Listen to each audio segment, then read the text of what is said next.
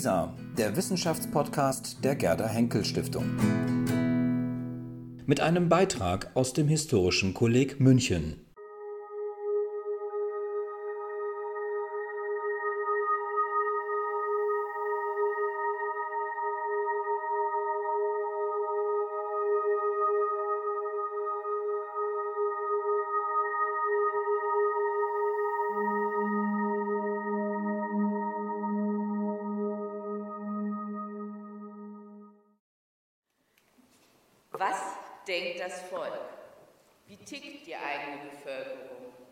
Welche Meinungen, Haltungen und Ansichten herrschen in einer Gesellschaft vor über politische Entscheidungen, die wirtschaftliche Entwicklung, soziale Fragen und Alltagsprobleme?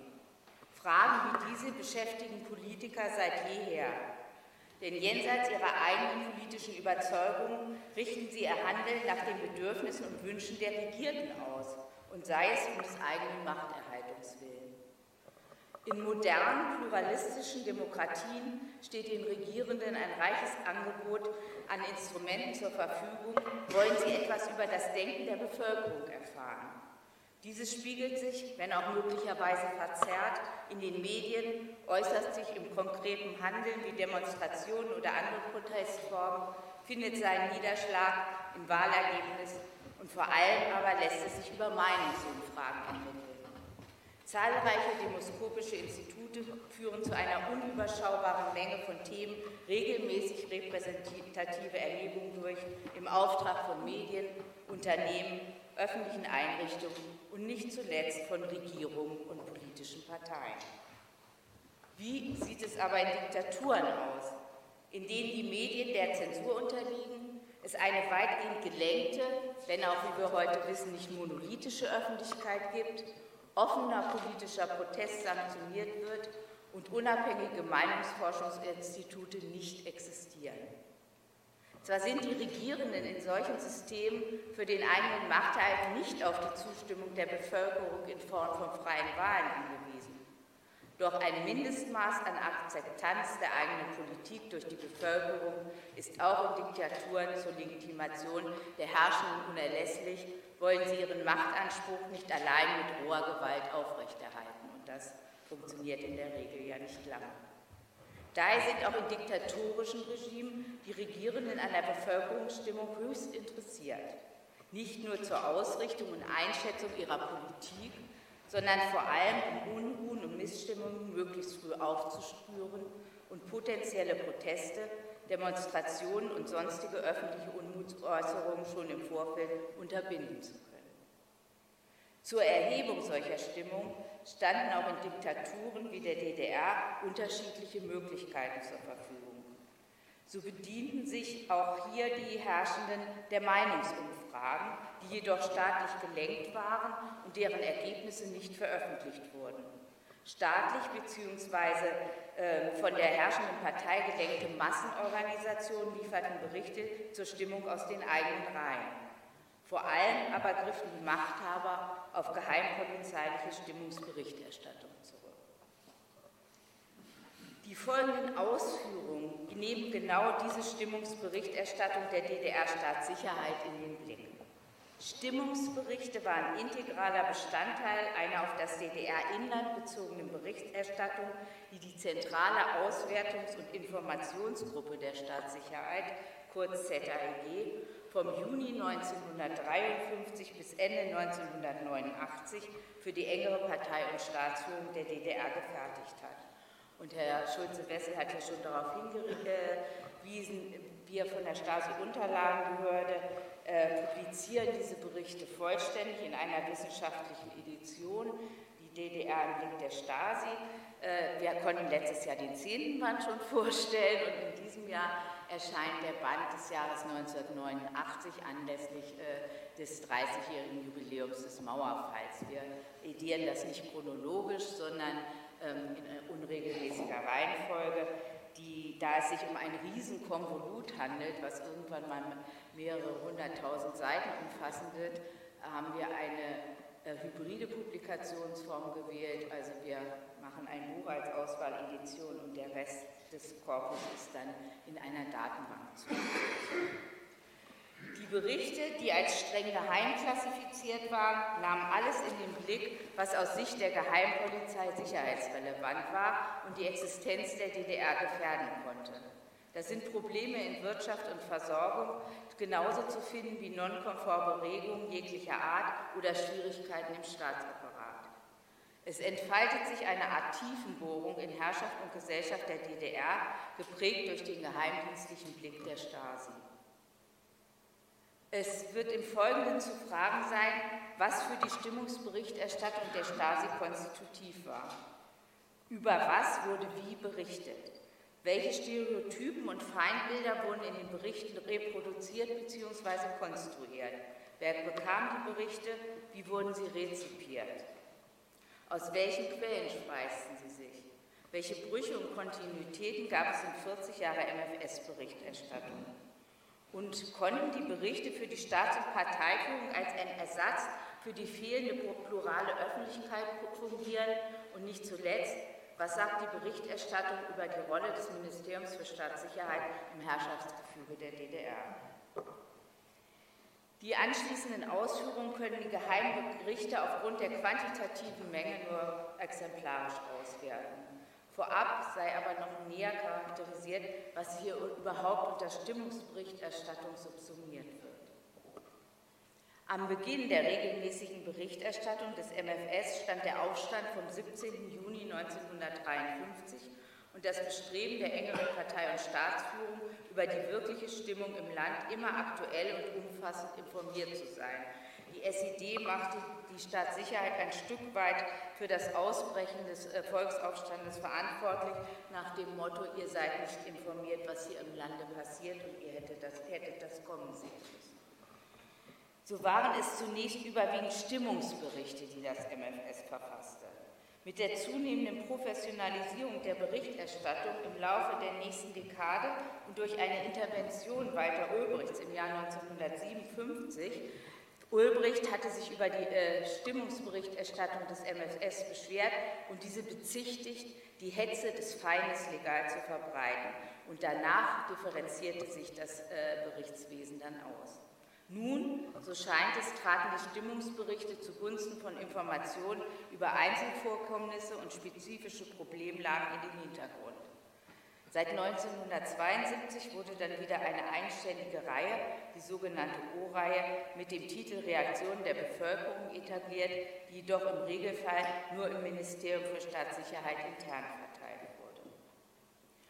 Obwohl es sich bei den MFS-Berichten im Gegensatz zu den Meldungen aus dem Reich aus der NS-Zeit nicht um eine Serie von reinen Stimmungsberichten handelt, nimmt der ganze Komplex von Stimmungen der Bevölkerung oder von Bevölkerungsteilen einen breiteren Raum ein, als es die Zahl der explizit als Stimmungsberichte kategorisierten Dokumente vermuten lässt. Stimmung, Reaktion, Meinung der DDR-Bevölkerung treten in den unterschiedlichsten Berichtsformen zutage. So sind zum Beispiel Berichte über die Versorgungslage, über Republikfluchten, Großereignisse oder einzelne Maßnahmen der SED immer auch Stimmungsberichte. Und aus diesem Grund ist es wenig zielführend, die explizit als Stimmungsberichte ausgewiesenen Berichte auszuzählen und auf dieser Grundlage allgemeingültige Aussagen zu treffen. Bericht über Stimmung der DDR-Bevölkerung war nicht nur der Anlass für die regelmäßige Berichterstattung des Ministeriums für Staatssicherheit, sie machten auch bis zum Ende der DDR einen wesentlichen Teil der Berichterstattung aus, in manchen Jahr weit über 50 Prozent. Derartige Informationen waren für die engere Partei- und Staatsführung besonders wichtig, weil das MFS im Gegensatz zu anderen berichterstattenden Institutionen, die es in der DDR ja zuhauf gab, geheimdienstliche Methoden der Informationsbeschaffung hatte, wie inoffizielle Mitarbeiter, Abhörmaßnahmen oder die Postkontrolle. Und dies, die, es, die ermöglichten es, tiefer in die Gedanken- und Meinungswelt der DDR-Bevölkerung einzudringen und so ein relativ authentisches Bild zu zeichnen. Dies wurde zusätzlich dadurch begünstigt, dass der Informationsfluss von unten nach oben verlief und damit die MFS-Zentrale in Berlin in die Lage versetzt wurde, Stimmung, Reaktionen und Unzufriedenheiten der Bevölkerung bis ins letzte Dorf zu erfassen. Und die Berichte der ersten Jahre vermitteln dann auch den Eindruck einer hohen Authentizität. Dieser wird durch die Wiedergabe von Meinungsäußerungen fast ausschließlich in Form von wörtlichen Zitaten unterstrichen, die auch sehr drastische Äußerungen über das politische Führungspersonal einschlossen. So wurde, um nur ein Beispiel zu nennen, ein Bauarbeiter kurz nach dem Juni-Aufstand mit den Worten zitiert, Rotewohl und Ulbricht sollten sich die Brust waschen und fertig machen zum Erschießen. Sie mal einen Eindruck haben, Berichte aussehen, das ist sehr spektakulär. Das ist der Bericht, aus dem eben zitiert wurde. Das ist aus der Anfangsphase. Die, ändern sich dann noch ein bisschen äh, vom Aussehen, bis, eine feste Form entsteht. Und manche sehen auch noch, äh, da sind dann Telefaxe zusammengeklebt. Das sieht so sehr selbstgemacht am Anfang noch, noch aus. Auch in den folgenden Jahren hielt sich das äh, MFS mit derartiger Kritik nicht zurück. Einen weiteren Höhepunkt erreichte die Kritik am politischen Führungspersonal der DDR 1956 im Zuge der Berichterstattung über den 20. Parteitag der KPDSU und die dritte Parteikonferenz der SED, also die Abrechnung mit dem Stalinismus. Eine eigene Serie von Berichten unter dem Titel Hetze gegen den Genossen Walter Ulbricht wurde verfasst, in denen die Empfänger schwarz auf weiß lesen konnten, was Teile der DDR-Bevölkerung über den ersten Sekretär des ZKs der SED dachten. Nicht nur Hitler war Diktator, nicht nur Stalin, bei uns ist es jetzt Ulbricht, hieß es unter anderem. Walter Ulbricht, der angesichts seiner ohnehin geschwächten Position keinerlei Interesse daran hatte, dass seine Politbürokollegen auch noch schriftlich über seinen fehlenden Rückhalt in der Bevölkerung informiert wurden, verbat sich für die Zukunft eine derartige Form der Berichterstattung.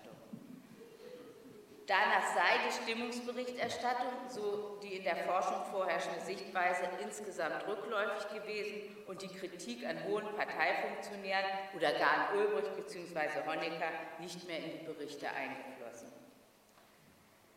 Dass die Berichterstattung in Toto seit 1957 zurückgeht, ist auf die Reorganisation des Informationswesens des MFS zurückzuführen und nicht auf Ulbricht. Berichte, die Stimmung und Meinung in unterschiedlichen Zusammenhängen zum Gegenstand haben und diese auch in wörtlicher Rede wiedergeben, spielen jedoch bis zum Ende der DDR eine zentrale Rolle.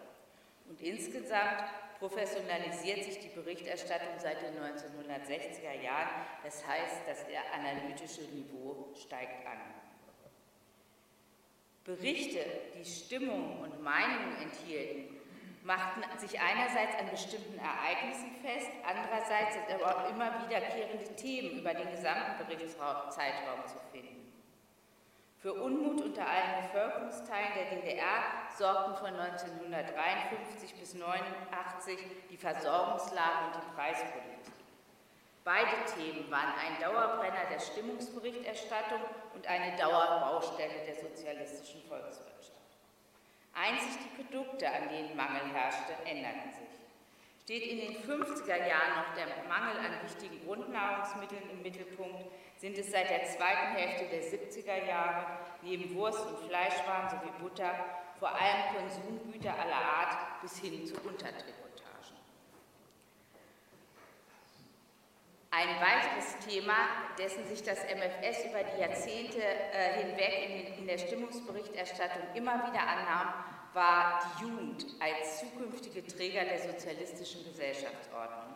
Hier stand vor allem die Angst vor negativen westlichen Einflüssen im Mittelpunkt. Mode, Musik, Medien oder ganz gefährlich politische Ideen.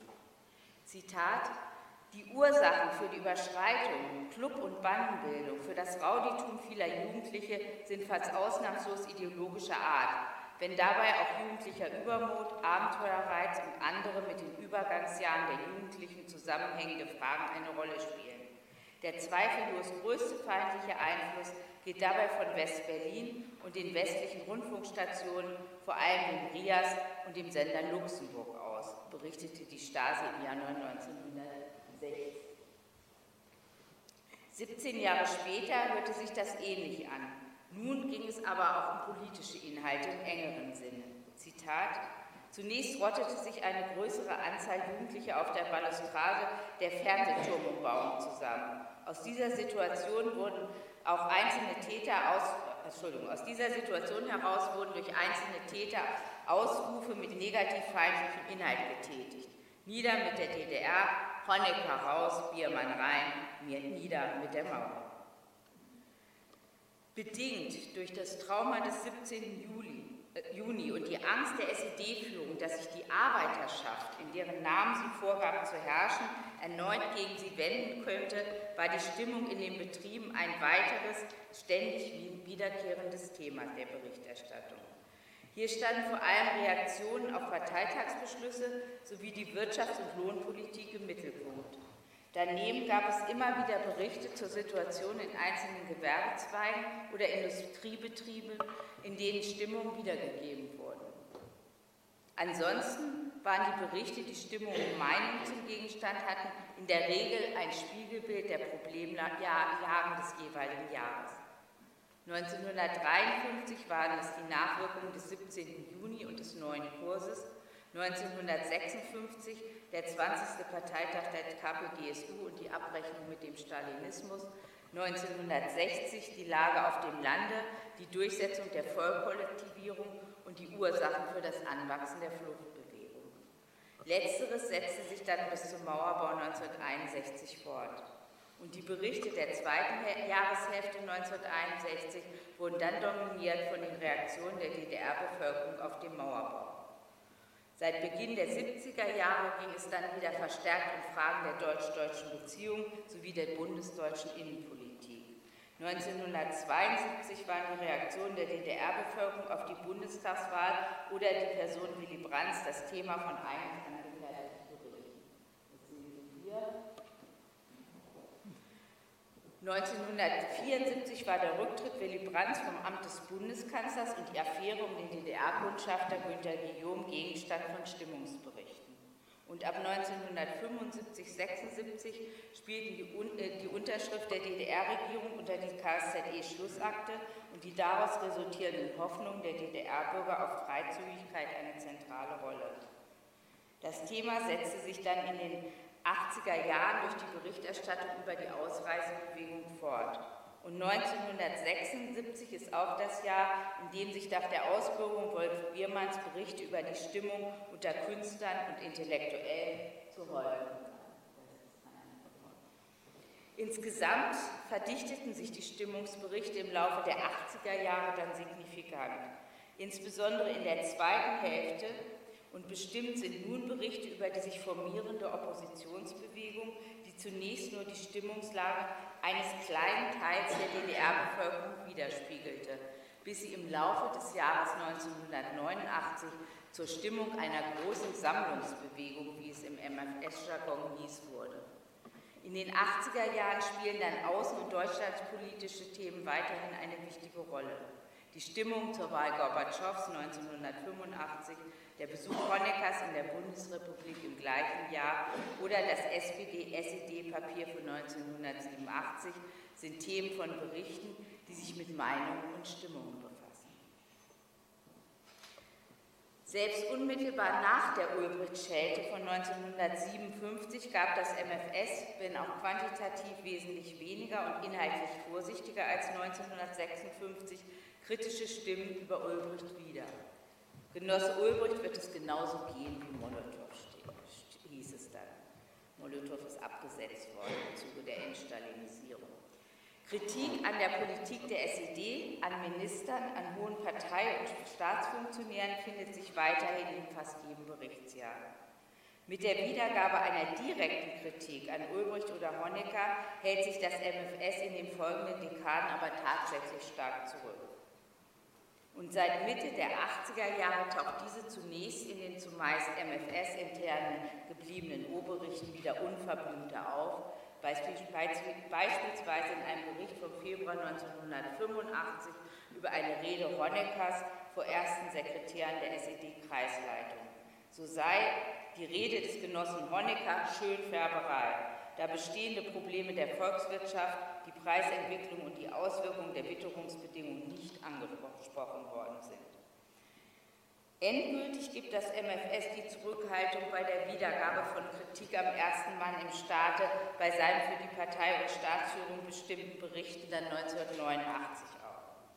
Erst Honeckers Nachfolger Egon Krenz musste wieder in drastischen und klaren Worten lesen, was die Bevölkerung von ihm hielt. So heißt es in einem Bericht vom 21. Oktober 1989, dass der Rücktritt von Honecker als zu spät erfolgt bewertet wird und die Wahl des Genossen Krenz als Generalsekretär in beachtlichem Umfang auf Ablehnung stoßt. Stimmungsberichte wurden vom Ministerium für Staatssicherheit auch als Aufhänger genutzt, um auf Mängel aufmerksam äh, zu machen, die eigene Überlegenheit bei der Identifizierung von Problemfeldern hervorzuheben sowie Verbesserungsmöglichkeiten aufzuzeigen. Dadurch konnte die Geheimpolizei einerseits ihren Auftrag erfüllen, die politische Führung über neuralgische Stimmungslagen im Land und vor allem über Unzufriedenheiten umfassend zu informieren. Andererseits profilierte sie sich als allgemeines Kontrollorgan, das Versäumnisse und Mängel anderer Organe aufdeckte und wenn möglich kompensierte.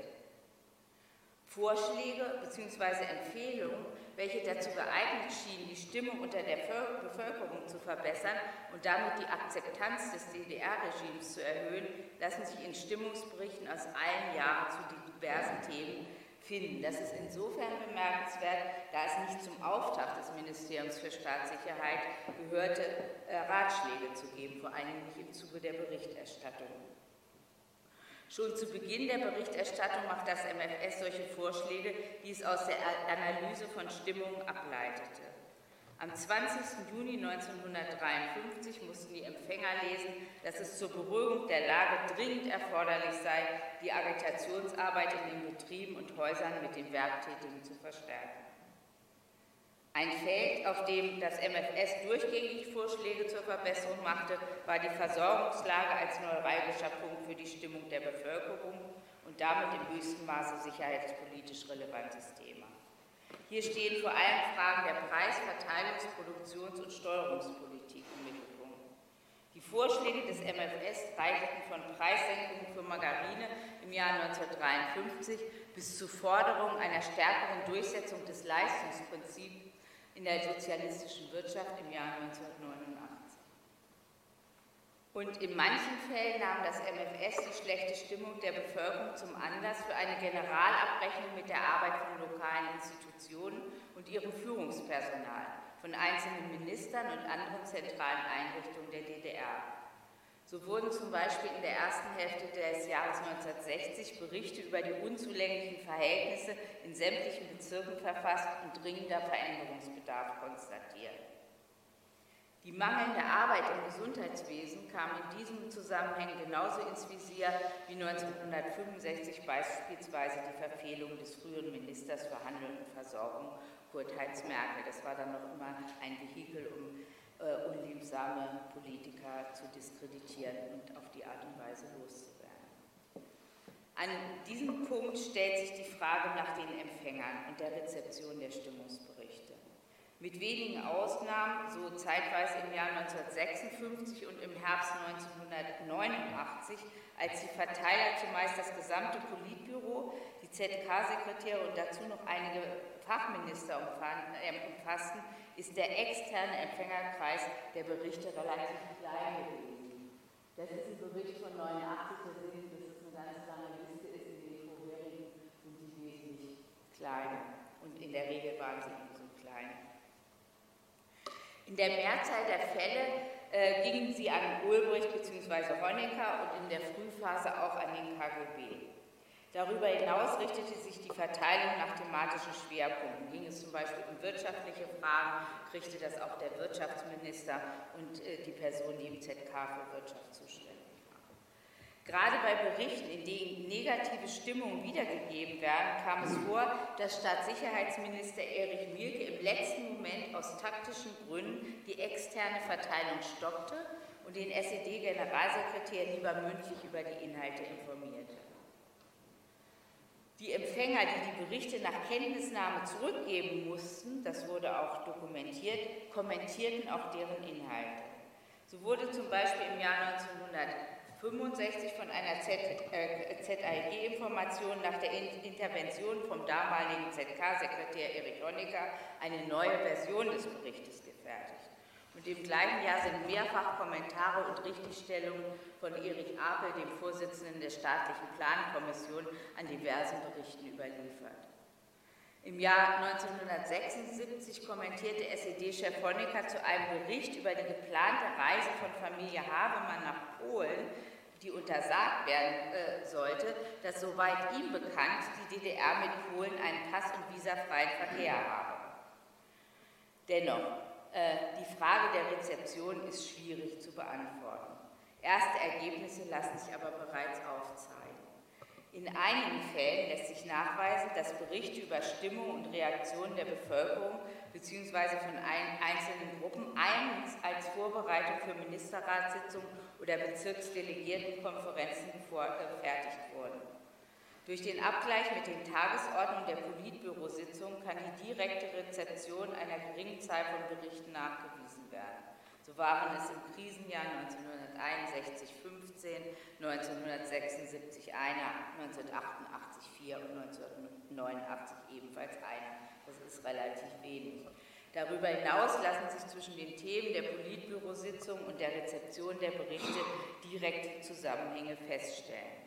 So wurden in den Berichten Themen aufgegriffen und vertieft, die in den Politbürositzungen bereits verhandelt worden waren sowie Reaktionen der Bevölkerung auf Parteibeschlüsse erörtert. Und wie bereits erwähnt, sind in einigen Fällen Rücklaufexemplare überliefert, an denen die Empfänger die Aussagen der Berichte kommentieren, kritisieren oder auch zustimmende Bemerkungen machen. Auch die persönliche Unterrichtung über Berichte der ZLG von Ulbricht und Honecker durch den Minister für Staatssicherheit in den bekannten Vier-Augen-Gesprächen, die fanden einmal die Woche statt, ist nachweisbar. Dies sind zahlreiche Indizien, die aber eines deutlich machen. Die Berichte über die Stimmung im Lande wurden von, Enge, von dem engeren äh, politischen Führungszirkel durchaus zur Kenntnis genommen. Und demzufolge hätten sie auch relativ gut über die negativen Auswirkungen ihrer Politik und den fehlenden Rückhalt in der Bevölkerung informiert sein können. Besonders signifikant äh, trägt das, äh, tritt das 1989 auch zutage. Die Stasi ist sozusagen der Chronist des Untergangs der DDR und die Parteiführung will das offenbar so nicht zur Kenntnis nehmen, wie wir ja wissen, wie die Geschichte vonstatten gegangen wenn der Wert von Stimmungsberichten aus Diktaturen als historischer Quelle diskutiert wird, steht häufig die Frage nach der ideologischen Überformung solcher Berichte, nach der Reproduktion von ideologisch begründeten Stereotypen und Feindbildern bei der Darstellung und Wiedergabe von Bevölkerungsstimmung bzw. Meinung im Fokus. Eine Vergewisserung über solche Fragen ist darüber hinaus aber wichtig, um die Berichte dechiffrieren und richtig interpretieren zu können. So kommt eine Untersuchung von Meinungsberichten aus der Sowjetunion der Vorkriegsjahre von Sheila Fitzpatrick zu dem eindeutigen Ergebnis, dass dort Stimmung und Meinung immer im Kontext von sozialen Klassen sowie geografischen und ethnischen Gruppen wiedergegeben wurden und somit Erkenntnisse über eine differenzierte Bevölkerungsmeinung schwierig zu ermitteln sind. Auf dieser Grundlage wurde der Gegensatz Proletarier gleich positive Meinung zur Regierung und ihrer Politik, kontra Bourgeois gleich negative Meinung konstruiert. Wie äußerten sich nun in der MFS-Stimmungsberichterstattung Feindbilder und ideologische Stereotypen? Welche Brüche und Kontinuitäten lassen sich ausmachen? Je nach der gerade aktuellen Linie der Partei und den Strategien des MFS gab es Schwankungen und Konjunkturen. Darauf wird noch einzugehen sein. Eine Konstante ist jedoch von 1953 bis 1989 zu finden. Wenn es in der DDR Kritik gab oder Unzufriedenheit herrschte, waren es laut Ministerium für Staatssicherheit sehr häufig die Westmedien vom RIAS bis zur ARD, die diese Stimmung und Meinungen bestärkt oder gar hervorgebracht hatten.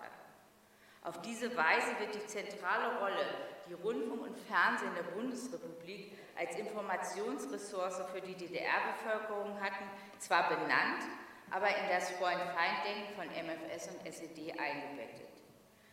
Die Systemkonkurrenz mit der Bundesrepublik und, Innen und die innenpolitischen Auswirkungen der Existenz des Westens sind in verschiedenen Ausprägungen eine weitere Konstante in der Stimmungsberichterstattung.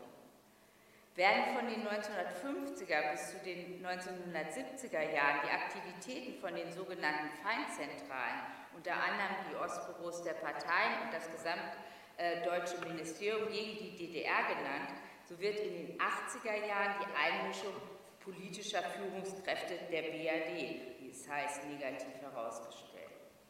Und entsprechend der seit 1957 entwickelten Doktrin von der politisch-ideologischen Diversion, das heißt das verstärkte Eindringen westlicher Einflüsse in die DDR-Gesellschaft, verwundert es kaum, dass bei politisch abweichenden Meinungen zur ideologischen Selbstvergewisserung des MFS immer die Einflussnahme des Westens nachdrücklich ins Feld geführt.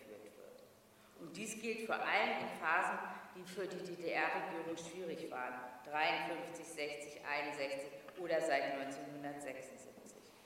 In der Zeit der neuen Deutschland- und Ostpolitik seit Beginn der 70er Jahre wird denn zeitweise der Westen als Feindbild in der Berichterstattung zurückgestellt. Überwiegen die Kontinuitäten in Bezug auf die Identifizierung westlicher Einwirkungen in der Stimmungsberichterstattung, wechseln demgegenüber die Muster bei der Zuordnung von Meinungsbildern. Diese sind immer auch ein Spiegel der jeweiligen politischen Linie der SED. Die Berichte des Ministeriums für Staatssicherheit, die sich mit Meinung und Stimmung befassen, beginnen, beginnen häufig mit dem Hinweis auf positive Meinungen zur Politik oder den Maßnahmen der SED. So hieß es zum Beispiel im April 61 in einem Bericht über negative Erscheinungen unter der Jugend, es ist erforderlich, einleitend darauf hinzuweisen, dass die überwiegende Mehrzahl aller Jugendlichen eine fortschrittliche Haltung einnimmt und die Politik von Partei und Regierung unterstützt. Nach wenigen Zeilen über diese positiven Stimmen folgen dann seitenweise negative Äußerungen. Die Zuordnung von negativen Stimmen zu sozialen Gruppen, die in die jeweilige Feindbildsystematik des Regimes passte, wurde zwar bedient, kann aber in vielen Fällen aufgrund gruppenübergreifender Unzufriedenheiten nicht durchgehalten werden. Im Gegenteil. Es wird unabhängig von schematischen Zuordnungen konkret genannt, wessen Meinung hier wiedergegeben wird. In den 1950er Jahren wurden wörtliche Zitate sogar häufig mit genauer Berufsangabe präsentiert. Bauer X hat das und das gesagt, Bauarbeiter Y das und das. Diese Praxis nimmt zwar insgesamt ab, aber ist bis 1989 immer wieder zu finden.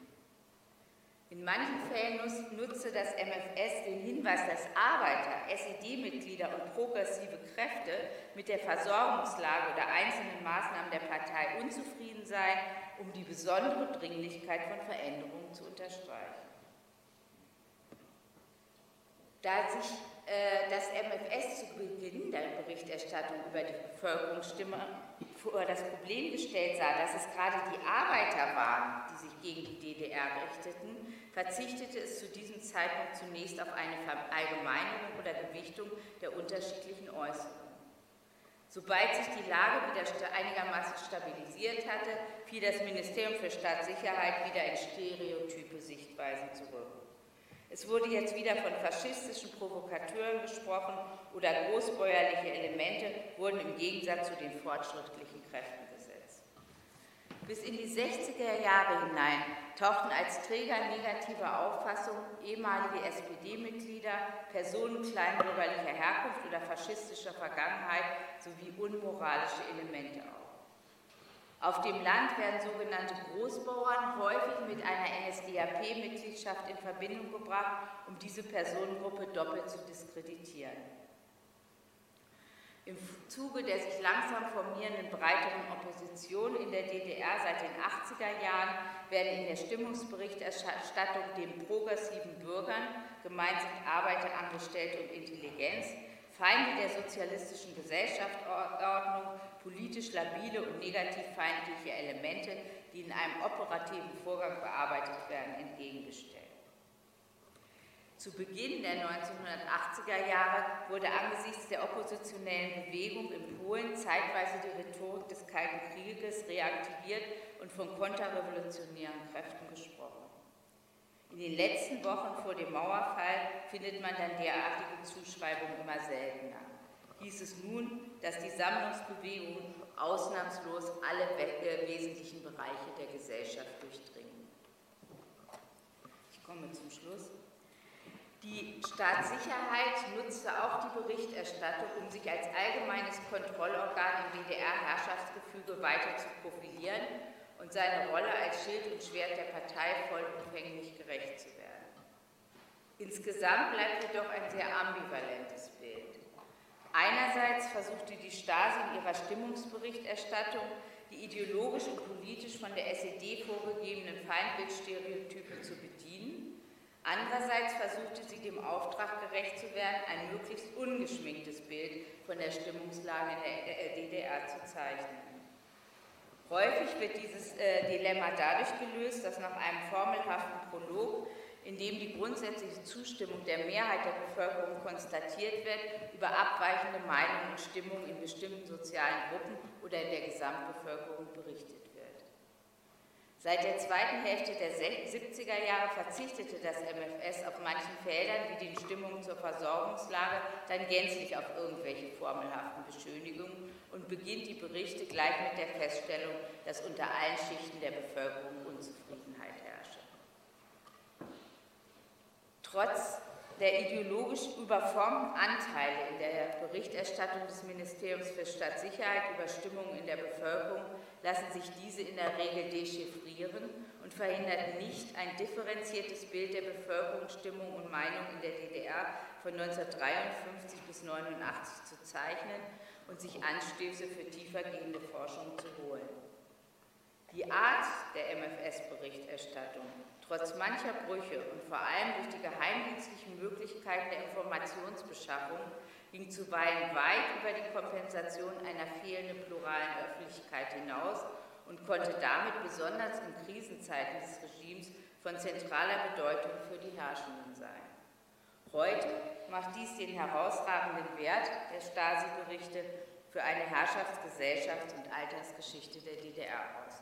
Vielen Dank für Ihre Aufmerksamkeit.